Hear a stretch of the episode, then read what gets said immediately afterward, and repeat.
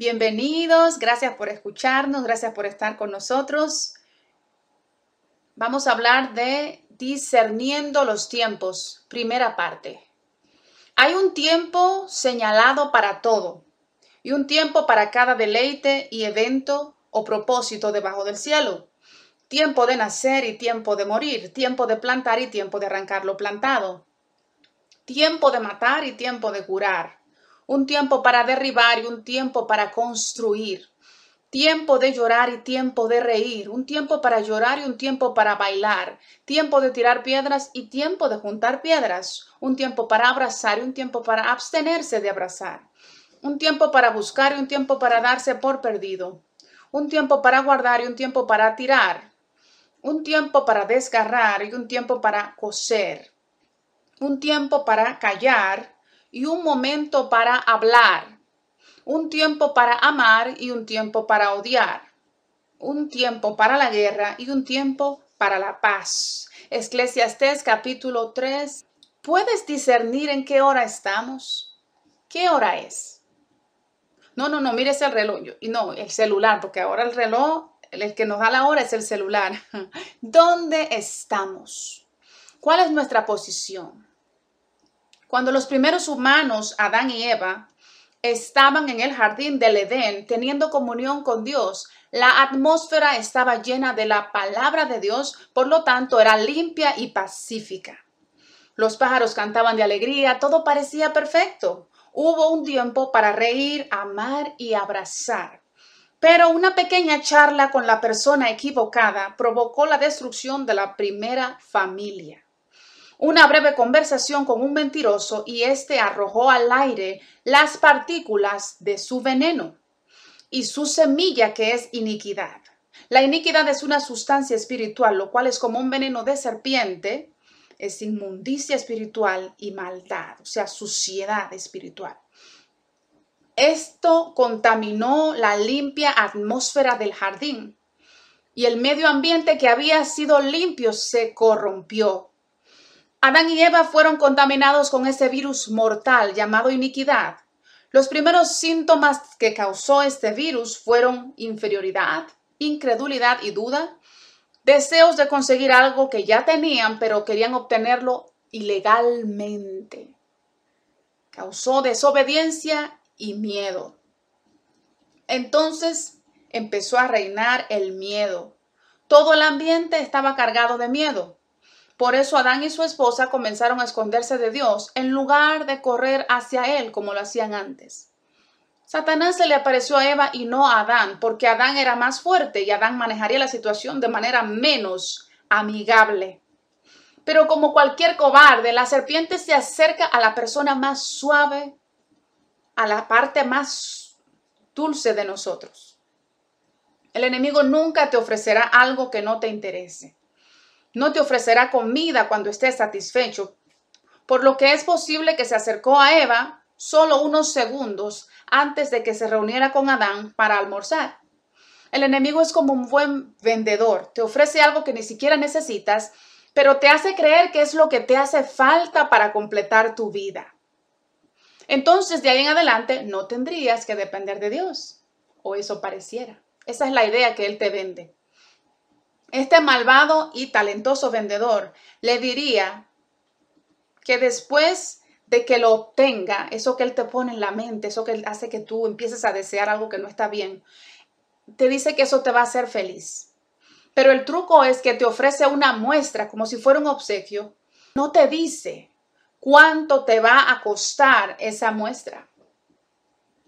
Él nunca explica que solo un pequeño bocado va a destruir tu vida, tu familia, tus próximas generaciones, te hará perder tu posición en Dios y provocará una separación eterna de tu Creador.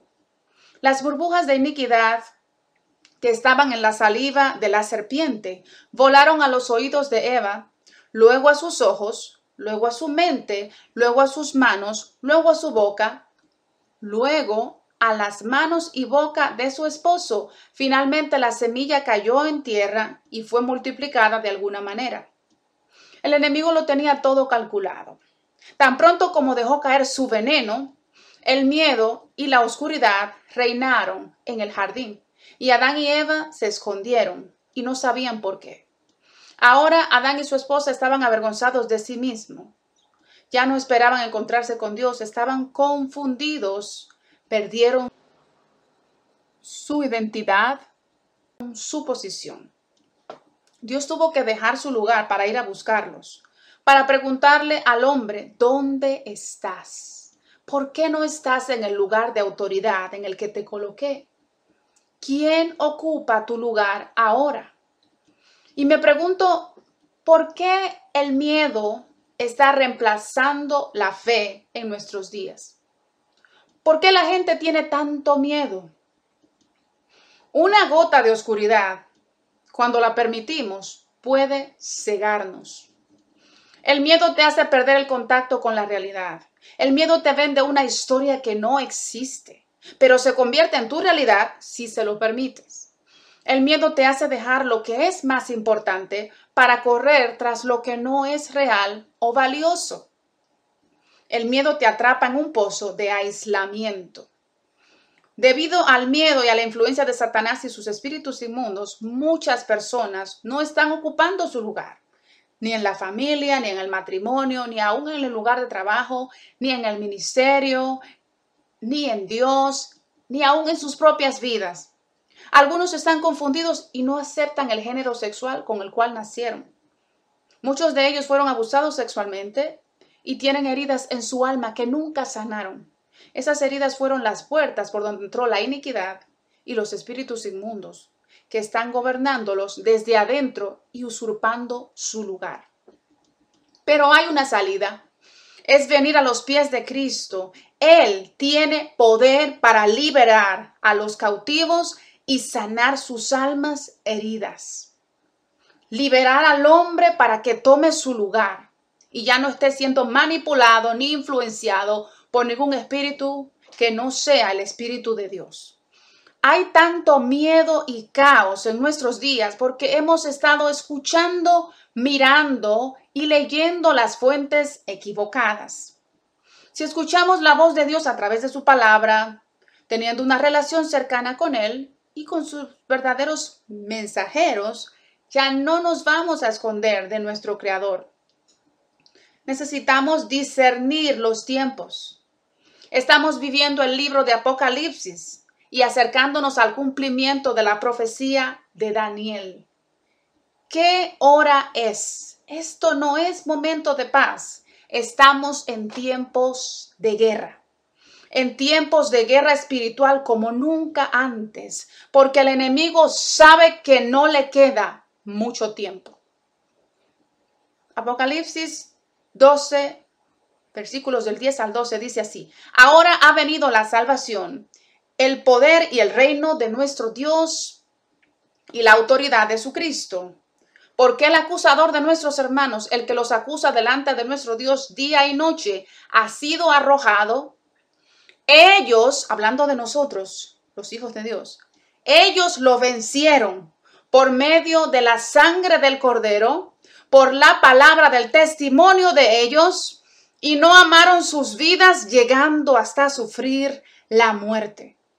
Por lo cual regocíjense cielos y los que moráis en ellos. Ay de la tierra y del mar, porque el diablo ha descendido a vosotros con gran furor, sabiendo que tiene poco tiempo. Debemos estar despiertos y no distraernos ni estar espiritualmente dormidos. Hay muchos que vienen en el nombre de Jesús, pero no son de Jesús. Tenemos que probar los espíritus para saber si vienen de Dios. Los ministros de Satanás han salido disfrazados de ángeles de luz para engañar a muchos. Los conoceremos por los frutos, no por los dones, porque hay dones falsos bueno, también hay frutos falsos, pero el fruto real, el fruto espiritual, el fruto del espíritu, permanece. Algunas personas pueden fingir amor, alegría, paz por un tiempo, pero en tiempos de guerra veremos quién está realmente en esto o quién simplemente está haciendo un espectáculo. Se acerca el tiempo de la persecución. Este tiempo va a separar el trigo de la cizaña. El trigo se tritura y se procesa para alimentar a muchos. La cizaña es solo un accesorio. Necesitamos entrenarnos con el manual de guerra, que es la palabra de Dios. Tenemos que vestirnos para la guerra. Vamos a leer Efesios capítulo 6, versículos del 10 al 18. Y dice, en conclusión, sé fuerte en el Señor Saca tu fuerza de Él y recibe poder a través de tu unión con Él. Y en el poder de su fuerza ilimitada, pónganse toda la armadura de Dios, porque sus preceptos son como la espléndida armadura de un soldado fuertemente armado, para que puedan resistir con éxito todos los planes y estrategias y los engaños del diablo porque nuestra lucha no es contra sangre y carne, contendiendo solo con oponentes físicos, sino contra gobernantes, contra potestades, contra las fuerzas del mundo de esta oscuridad presente, contra las fuerzas espirituales de maldad en los lugares celestiales, sobrenaturales. Por lo tanto, pónganse la armadura completa de Dios para que puedan con éxito resistir y mantenerse firmes en el día malo del peligro y habiendo hecho todo lo que exige la crisis, mantenerse firme en tu lugar, totalmente preparado, inamovible, victorioso. Así que mantente firme y manténgase firme, habiendo apretado el ancho cinturón de la verdad, que es integridad personal, valor moral, alrededor de su cintura y habiéndose puesto la coraza de justicia, que es un corazón recto, y habiendo puesto el Evangelio de la paz en sus pies, preparación para enfrentar al enemigo con firme estabilidad y la disposición que produce la buena noticia. Sobre todo levante el escudo protector de la fe, con el cual podrán apagar todas, todas las flechas flameantes del enemigo y tomen el casco de la salvación y la espada del Espíritu, que es la palabra de Dios. Con toda oración y petición, ora con peticiones específicas, en todo momento, en cada ocasión y en cada tiempo, en el Espíritu. Y con esto en mente, mantente alerta con toda perseverancia y petición intercediendo en oración por todo el pueblo de Dios. En mi próxima publicación, Discerniendo los tiempos, parte 2, voy a explicar mejor el proceso de vestirse para la guerra. Sean bendecidos ustedes y toda su casa. Reciban un abrazo fuerte